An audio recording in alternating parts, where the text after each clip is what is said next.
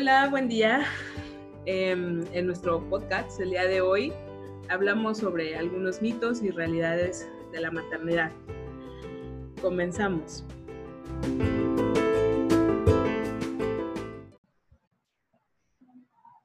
Hola amiga, ¿cómo estás? Hola Nancy, aquí de nuevo en otro episodio de Madres. De Madres. Un tema bastante, eh, yo diría que con bastante controversia. Si lo platicaran nuestras abuelas, no, no, yo creo que nuestras abuelas no lo platicarían jamás. Al menos no como lo que hemos platicado tú y yo de este tema. Mitos y realidades de la maternidad, wow. ¿Cómo empezamos? ¿Qué te han dicho a ti? ¿Cómo fue tu maternidad desde el inicio? ¿Tienes tiempo? Sí, sí. Yo creo que hemos platicado muchas veces tú y yo, eh, digo, las dos somos, somos mamás, hemos platicado de la dificultad para muchas de nosotras para poder ser sinceras sobre la maternidad, ser honestas las unas con las otras sobre la maternidad.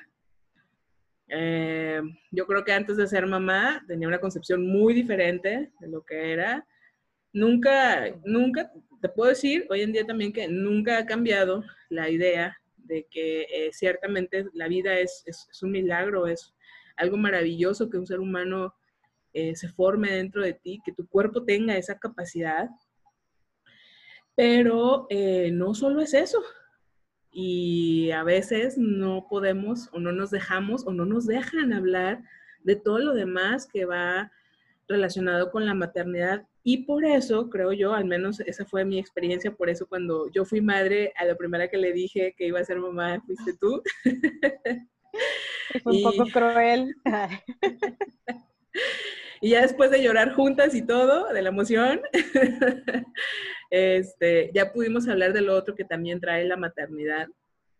Y precisamente yo les comparto que este proyecto, este podcast, decidí em, pedirle a Nancy grabarlo juntas porque solamente encontré eco en ella de, de lo que era la maternidad.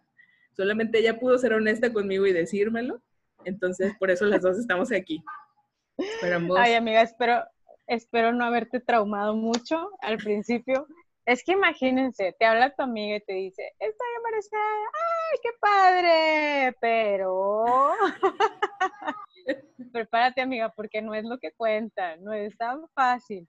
Fíjate que no lo no creas, a mí es bien complicado, bueno, para mí fue muy difícil en ese momento como sacar esta carta de realidad, porque yo sé que muchas personas no se atreven y te venden la idea bien bonita de que, ay, qué padre, es que el embarazo es lo mejor que existe en el mundo. Y no, o sea, es una bendición.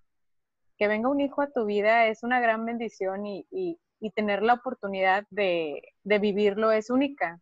¿Cuántas mujeres hay que no tienen esa oportunidad? Obviamente se, se aprecia lo, incluso pues bueno, desde el momento que te dicen que estás embarazada, este, no sé si te pasó a ti, pero yo ya estaba pensando en nombre y todo, o sea, ya tenía los dos nombres. Eso obviamente pues demuestra que eh, pues para mí mis hijos son bastante deseados, ¿no? Pero en ese momento de, de, alegría y felicidad, de repente empieza a nublarse y a pensar en, ah, primero que nada, no sé si te pasó a ti, es, ya no voy a volver a dormir, o sea, Pero eso no lo sabes hasta que nace. Todo el mundo te lo dice. Todo el mundo te dice, duerme. Toda mujer que está embarazada y te ve embarazada te dice, duerme, duerme todo lo que puedas. Y una en su fantasía es, no, yo sí lo voy a educar bien y va a dormir toda la noche. Ajá. Ah, sí, claro. No lo voy a embrasilar, lo voy a dejar en su cuna, porque es lo que debe hacer una mamá. O sea, no, amiga, déjame te cuento lo irreal que era yo, por esta parte de que todo el mundo me decía que era algo súper bonito, mágico, bello y encantador. Yo con mi primer embarazo, yo me imaginaba inmediatamente después de la cuarentena con un portabebé yendo y viniendo para todos lados. Es más, yo me acuerdo que en aquel entonces a mí me gustaba mucho este, salir al campo y me gustaba eh, jeepear. Nunca tuve la oportunidad, solamente una vez me subí un jeep Pero para mí era como que, no, ahora sí lo voy a hacer. Entonces voy a poner el, la sillita del, bebé ahí al lado mío y sí, claro, nos vamos a ir. Es más, me voy a meter a clases de pintura porque pues nunca he podido porque no se me ha dado, pero ahora como estoy en la maternidad, voy a pintar. Sí, claro, y voy a tener por TV a un lado y voy a pintar y no sé qué. O sea, no sé en dónde vi eso. Yo creo que tantas películas. Es absurdo, absurdo, amiga. O sea, yo terminé la cuarentena y ni me peinaba. O sea, el mismo chongo de la mañana era el chongo de la noche. Y ya era porque de plano no sabía si me había bañado o no. Hasta que me olía y decía, no, yo no me bañé, me tengo que bañar. No, era un era horrible y nadie me lo dijo. Nadie honesta conmigo. Nadie. Ahí es donde. Y pues bueno, yo creo que. Ah, perdóname. Eh, que ahí es donde buscamos mucho como la, la, la, opinión o las palabras de otras mujeres. Eh, donde quizás la figura de la mamá cobra todavía más importancia. Eh, de preguntarle cosas, de, de las dudas que van surgiendo. Y, y ese, es, ese es el problema. No queremos herir susceptibilidades el día de hoy. De ninguna manera estamos diciendo que tenemos la verdad absoluta sobre la maternidad. Les compartimos nuestra experiencia y eh, esperamos ser eco para otras mujeres que a pesar de que eh, pues su bebé es muy deseado, muy esperado, muy bienvenido y están muy felices de ser mamá, pues que también han tenido la otra parte, la otra cara de la moneda de la maternidad y que no que no crean que son las únicas que han atravesado por eso. Y desde antes, amiga, o sea, desde el hecho de que sea un embarazo deseado o no deseado, desde ahí hay una diferencia. No es lo mismo emocionarte porque ya estabas planeando el embarazo eh, y que ya se dio a, ah, caray, no estaba planeado y cómo lo vamos a hacer ahorita, ¿no? Este, la sorpresa. El, el, clásico, este, me voy a tener que casar o no me voy a casar o... Para empezar. Pero, pero pensando que, pues no sé, fue sorpresa o no, finalmente es bienvenido. Eh, ya estás embarazada y, empieza el embarazo su curso. El primer trimestre. De más riesgo. Horrible. Horrible. Y la que diga que no es cierto es mentira. No, habrá quien se le habrá, le habrá ido muy bien, pero es muy feo, el primer trimestre es horrible, o sea, todos los cambios hormonales. Sí. Yo vomité como el exorcista, o sea, yo me levantaba, yo no podía tomar agua porque el agua me daba mucho, muchas náuseas, y la verdad es que yo siempre tomaba muchísima agua. Entonces el embarazo, el de los primeros meses fue la náusea, el calor, yo sentía mucho calor, así, horrible, no podía dormir. Y eso que todavía no tenía panza. O sea, imagínate. ¿Cómo la pasaste tú?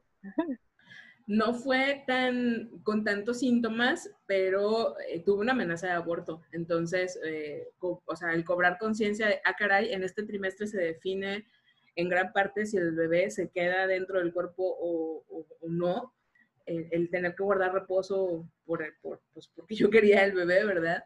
este, fue de mucho temor en el primer trimestre y muchos cambios también, porque te, pues, los doctores te van orientando y haces un cambio también en las comidas, en las cosas que consumes, lo que dejas de consumir.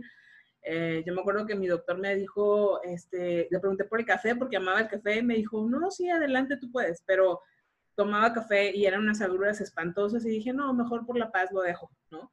Eh, sí, claro. Eh, y efectivamente el cambio hormonal, recuerdo mucho, y, hay algo desde la psicología, em, yo entendí el proceso, pero de ninguna manera la descripción de los libros y de los autores se acerca a lo que realmente es estar embarazada. Traías toda la teoría y te sentías lista. Exacto. Era ya me lo manejo. yo sabía lo que venía, pero no, no, no, no. Eh, había leído de cómo la mamá se vuelca en cuidar al bebé y el vientre y la procreación, pero esa parte no dejaba claro que también te sientes totalmente vulnerable.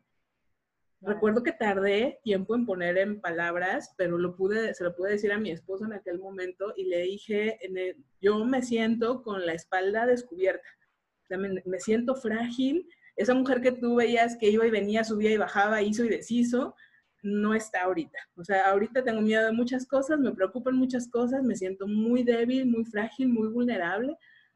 Eh, necesito sentir tu presencia porque siento que si no corro peligro. O sea, era una sensación así de todo mi autocuidado estaba volcado en el embarazo y emocionalmente me sentía frágil. Entonces, bueno, en ese momento pues sí pude, pude expresarlo con palabras y poder pedir ese apoyo emocional que necesitaba por eso el primer trimestre para mí fue de mucho miedo, de mucho temor.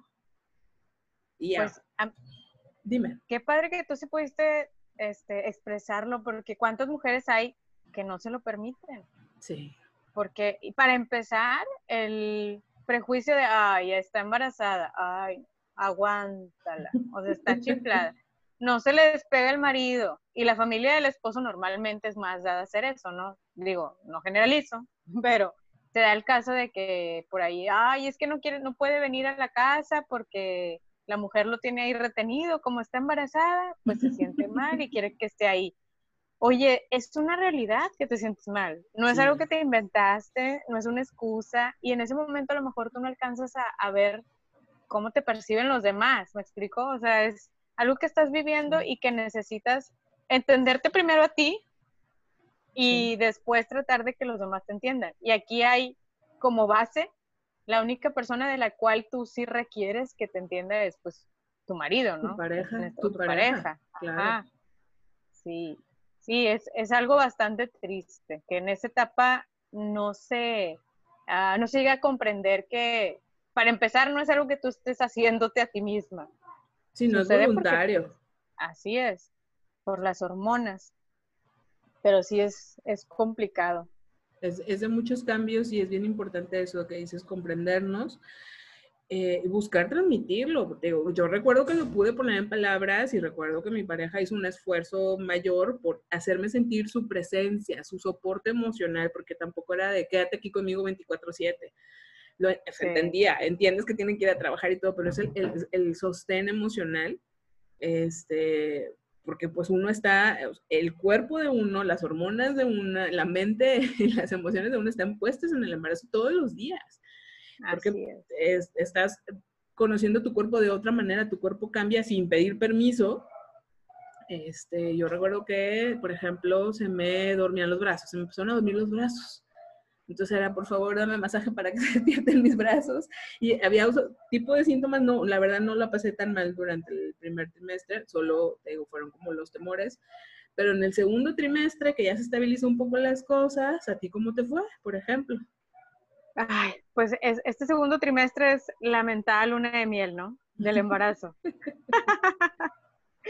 ya no están los, eh, las náuseas matutinas, bueno, a mí me pasó así, ya no tuve las náuseas matutinas, ya estaba un poquito más relajada, pero ahí yo viví mucho el cambio de mi cuerpo, o sea, yo me veía y decía, ¿y si me quedo así? ¿Y si ya jamás podré recuperar mi peso? Porque yo empezaba a ver apenas que empezaba a crecer el vientre y ya no me queda nada y cosas así, o sea, ya era otra etapa que, que a mí, la verdad, me la pasé muy bien, porque ya no tener esas náuseas, pues la verdad es que sí era, era bastante eh, relajante, pero empecé a fijarme en otras cosas. Empecé a fijarme en, en esta parte de ya no voy a ser yo solamente, ya ahora voy a tener que empezar a ver por alguien más. Y, y no sé, sí fue un poco choqueante. Estoy hablando de lo que, de la parte real, ¿Me explico? Porque la parte pues bonita y todo eso, pues claro, siempre disfrutas día a día el, el sentir al bebé, el que pasa los ecos y ves que está creciendo y que el corazoncito. Corazón, claro. Que, se, que se mueve, cuando se empieza a mover, empiezas a tener la sensación, este, tipo alien, ¿no? De ah, sí. algo está dentro de mí. sí, sí, es, sí, es curiosa la sensación. Y ya, bueno, después ya te vas acostumbrando y ya está extrañas cuando no se mueve de, hey, no se ha movido.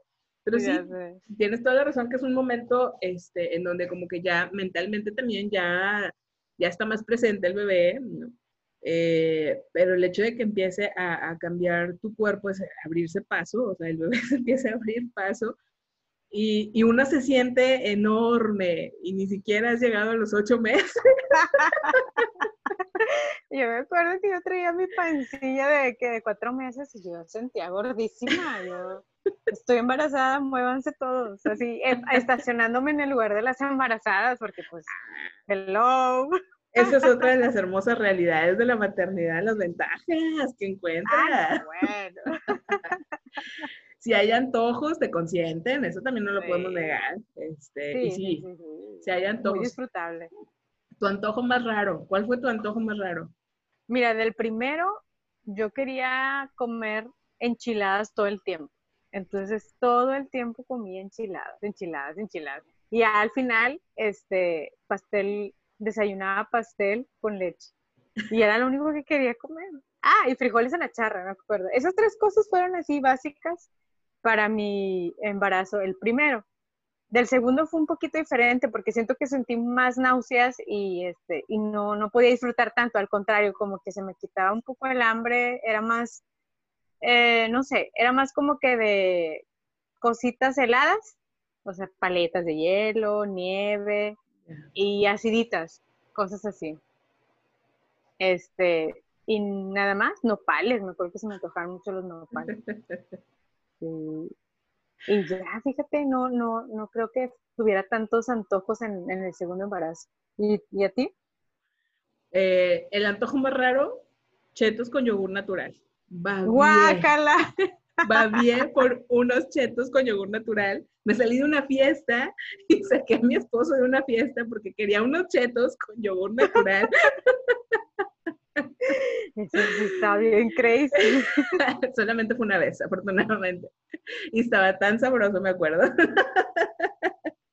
Ay, no sí, también no tuve muchos antojos, pero hay mujeres que sí también, que les pegan muchos los antojos y por eso también el segundo trimestre a veces es donde más subes de peso o, de repente se te dispara el peso por las vitaminas y lo que comes extra porque te, antoja por, por eh, que tienes hambre eh, y a veces empiezan otros síntomas también, como que se te hinchan los pies, empiezan, empiezan algunos problemas en algunas de las mujeres de, de, presión alta y ese tipo de cosas. Entonces siempre es como muy importante el, la orientación, o sea, estés vitaminada, vigilada, para que todo vaya marchando bien. Sabemos que es, la evolución favorable a un embarazo es, es, es un milagro. No estamos negando esa parte solo. No, no, no. solo que se nos olvida reconocer lo otro que también sucede. Y pues, por ejemplo, los antojos raros es una de esas cosas. O sea, no se asusten si eso les pasa o si, si se les des yogur con chetos. O sea, tranquilas, va a pasar. va a pasar. Y el, tercer trimestre. Ay. Cuando ya. Ay, no. El de. ¿El de qué? El de la tortuga. ya sé. Ese fue, yo le llamo el trimestre de la tortuga, sí. No te puedes mover, no te puedes agachar. Que está acostada de caparazón. Sí, no, no, no. Yo agarré una habilidad para recoger cosas con los dedos de mis pies del piso, porque pues no te puedes agachar, o sea, no puedes. No, es imposible. Oye, ¿y la depilada de las piernas? Ay, no. No. No. no, no sucedió. No, es que de dónde no puedes. O te depilas una parte y la otra no porque no alcanzas. No, no, no. Sí, esta etapa es un poco complicada. Yo hice surco en la cama, me acuerdo. O sea, se veía así, donde ya pesaba demasiado, sí. Sí estuve, eso me, me pasó más en el segundo. Allá la cama quedó súper hundida, donde ahí se hacía la conchita. Y las miles de almohadas para poderte acomodar porque ya pesa eh, y que no se encaje. Es decir, que el bebé no meta el codito o el piecito en algún lado, así como porque, oye, hasta puedes batallar para respirar, o sea, es impresionante. Sí, Fíjate que yo en ese, en el tercer trimestre, en el segundo embarazo, empecé a roncar muchísimo, pero roncaba así fuerte, horrible. Y me acuerdo que en una de las citas con el ginecólogo, le dice mi marido al doctor, oiga doctor, pero así como que no quería este, herir susceptibilidades de que eh, oiga, es normal que durante el embarazo las mujeres pues empiecen a ronquear, a ronquear un poquito, no sé, o sea, no tanto, pero eh, sí de repente como que sí se escucha y podría haber algo para que deje de roncar. en, ese, en ese momento yo me sentí, no sé, yo sentí como que como ronco, o sea, yo ronco, nunca en mi vida había roncado. Resulta que sí, amiga, era un oso. Y, nos comentó el ginecólogo, pues que es normal, ¿no? Porque pues, esa parte de no poder respirar, pues duermes con la boca abierta, etcétera, etcétera, etcétera. Así que, pues bueno, no hubo de otra más que aguantar. Pero sí fue algo que cambió mucho en mí, la roncada. Y la, pues eh, también a veces las hormonas te generan cambios, por ejemplo, no sé, eh, paño en la cara, en el rostro. Ay, sí. Digo, también la caída del cabello. La caída del cabello. He escuchado amigas que se les aflojaron los dientes también durante ya, o sea, al final del embarazo. Sí, es verdad. Y las que se nos hincharon los pies, yo tengo que confesar que a mí me creció el pie y se quedó grande. Me creció medio número en el embarazo y se quedó grande. Y yo pensé, de, soy una rara, porque ¿cómo, ¿cómo te crece el pie a tus veintitantos años? Pero no, ya he encontrado otras tres, cuatro personas que les pasó lo mismo. O sea, de que se hincha el pie y obviamente pues usa sandalias diferentes porque pues, hay la circulación. Pero, pero se quedó, o sea, se deshinchó, obviamente, no se vayan a imaginar cosas horribles, pero, pero sí crecí medio número.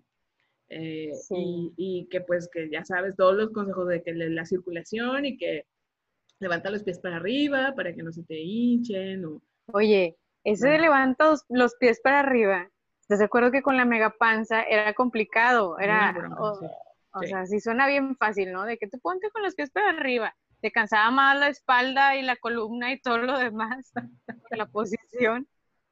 claro, la columna porque la pelvis empieza, o sea, ya para entonces el bebé está grandecito y se empieza a abrir la pelvis, ¿verdad? Porque pues está preparando el canal de parto, pues hay dolor, hay dolor, eh, hay quienes también tienen las contracciones, las, las primeritas, no, las que no, son, como las falsas alarmas, ¿no? Entonces también si eres mamá primeriza hay un chorro de, de temores, de, es que tengo contracciones, pero no señora, todavía no, tiene ocho meses, vaya a su casa. O sea, es, son, muchos cambios así y cada, cada embarazo va a ser indiferente. También, no sé, no sé en tu caso, pero fue yo creo que el, trimestre donde más disfruté también, em, porque pues ya sientes la forma de su cuerpo, ¿no? dentro de tu cuerpo, ya, ya lo conoces o la conoces, de, ah, es cuando estoy cerca de la estufa, le molesta el calor y se mueve, entonces tú dices, no le gusta. o me metí a bañar. No le gusta cocinar. Claro, sí, por supuesto, es el bebé, no soy yo. Y así nueve meses, ¿no? Y así quince años, ¿eh? ya, o sea, hay cosas que tú ya reconoces el bebé, o ciertos sonidos, cómo se mueve y que es como un movimiento de disfrute de él, o un movimiento donde está incómodo y es como, ay, es que está incómodo y te mueves acomodando la pancita, ¿no? O te ponme una almohada aquí, ponme una almohada allá, este, o, que se mueven en la noche, que no te dejan dormir. Ahí hay ah, problemas para dormir.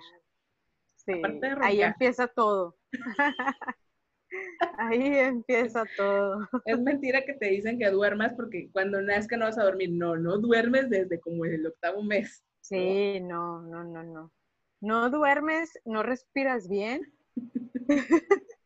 y no puedes hacer absolutamente nada. Yo no podía ni ponerme los zapatos. Yo recuerdo, yo estuve embarazada en invierno, así fue un invierno bastante fuerte, el de mi segundo embarazo.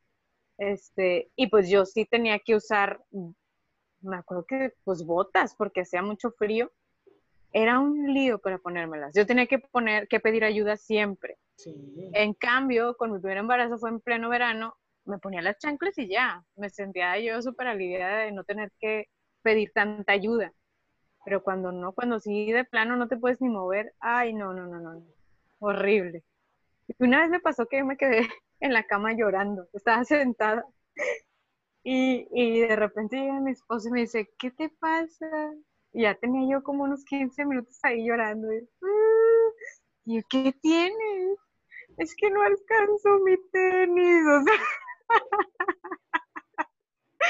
entre que fue el sentimiento de soy una torpe, realmente no lo alcanzo, no me puedo mover porque no lo alcanzo, y estar sola, como que, no sé, fue todo en el mismo momento y, me puse a llorar. Y pues bueno.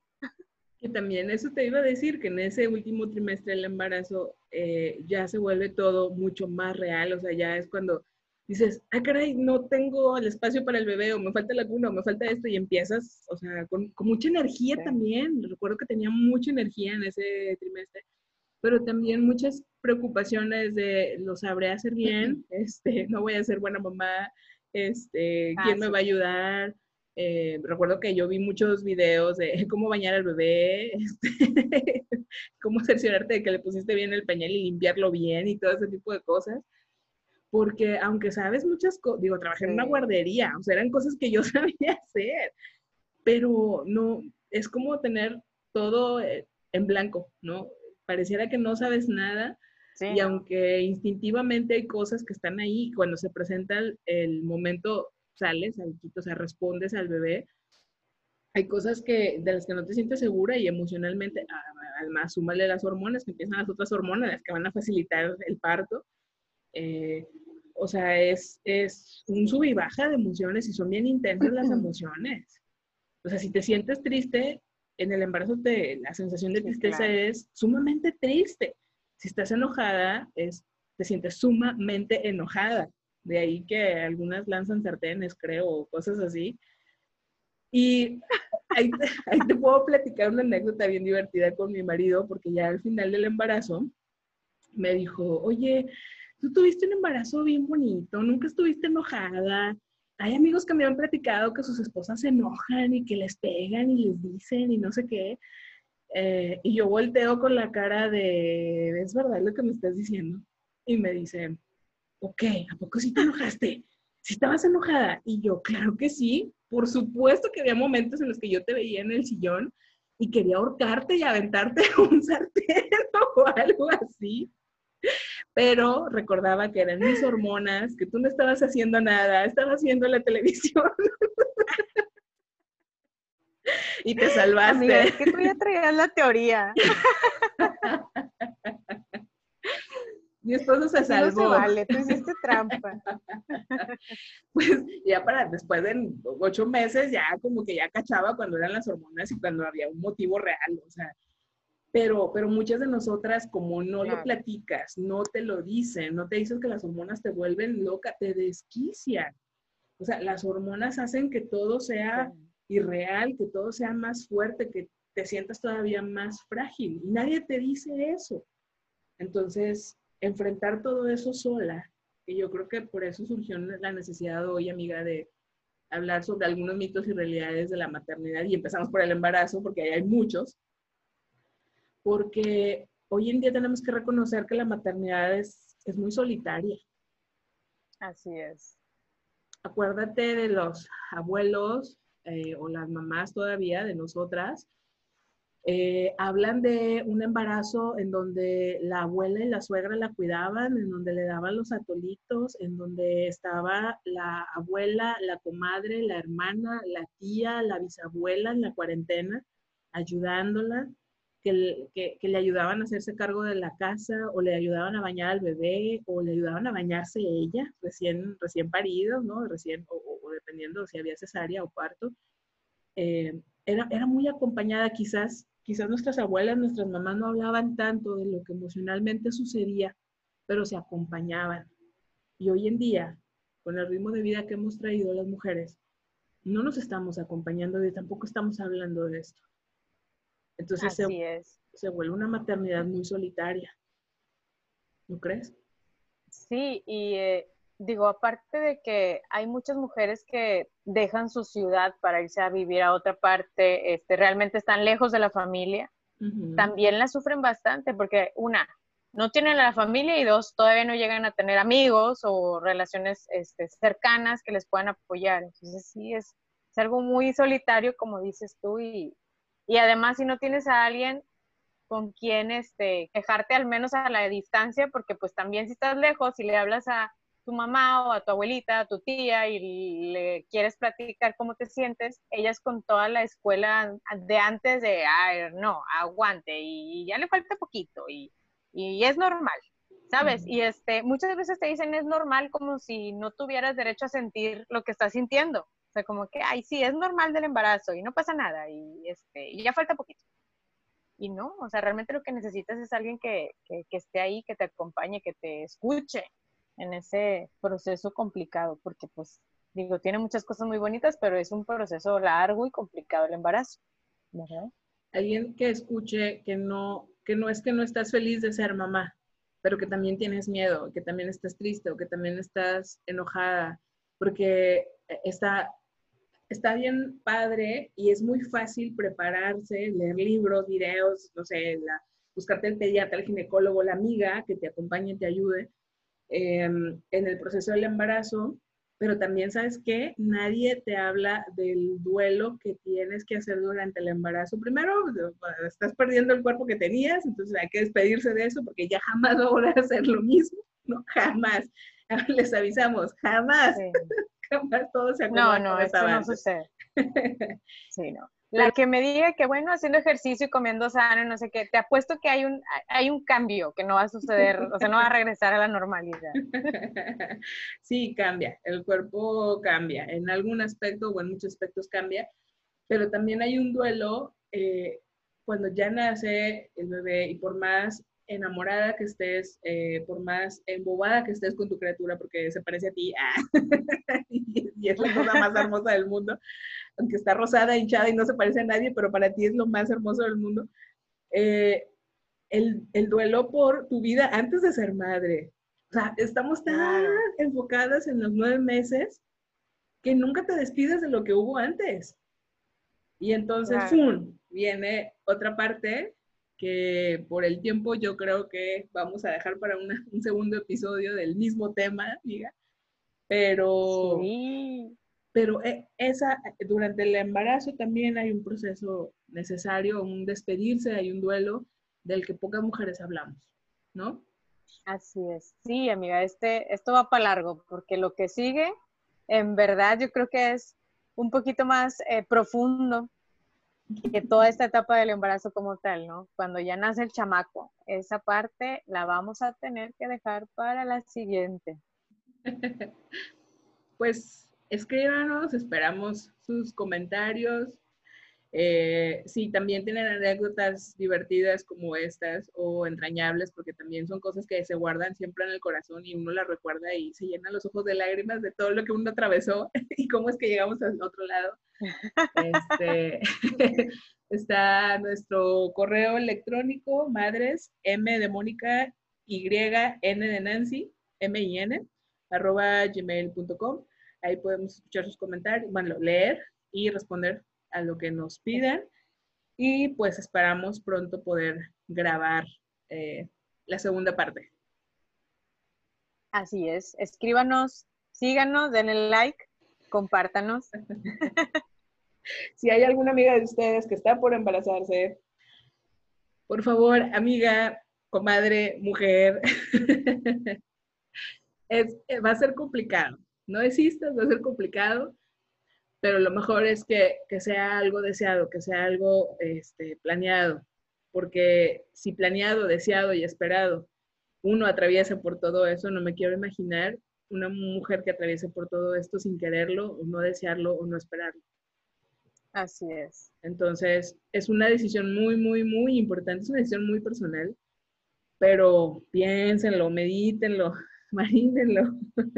Ya sé, mastíquenlo bien. Y cuando decidan... Es nada fácil. Claro.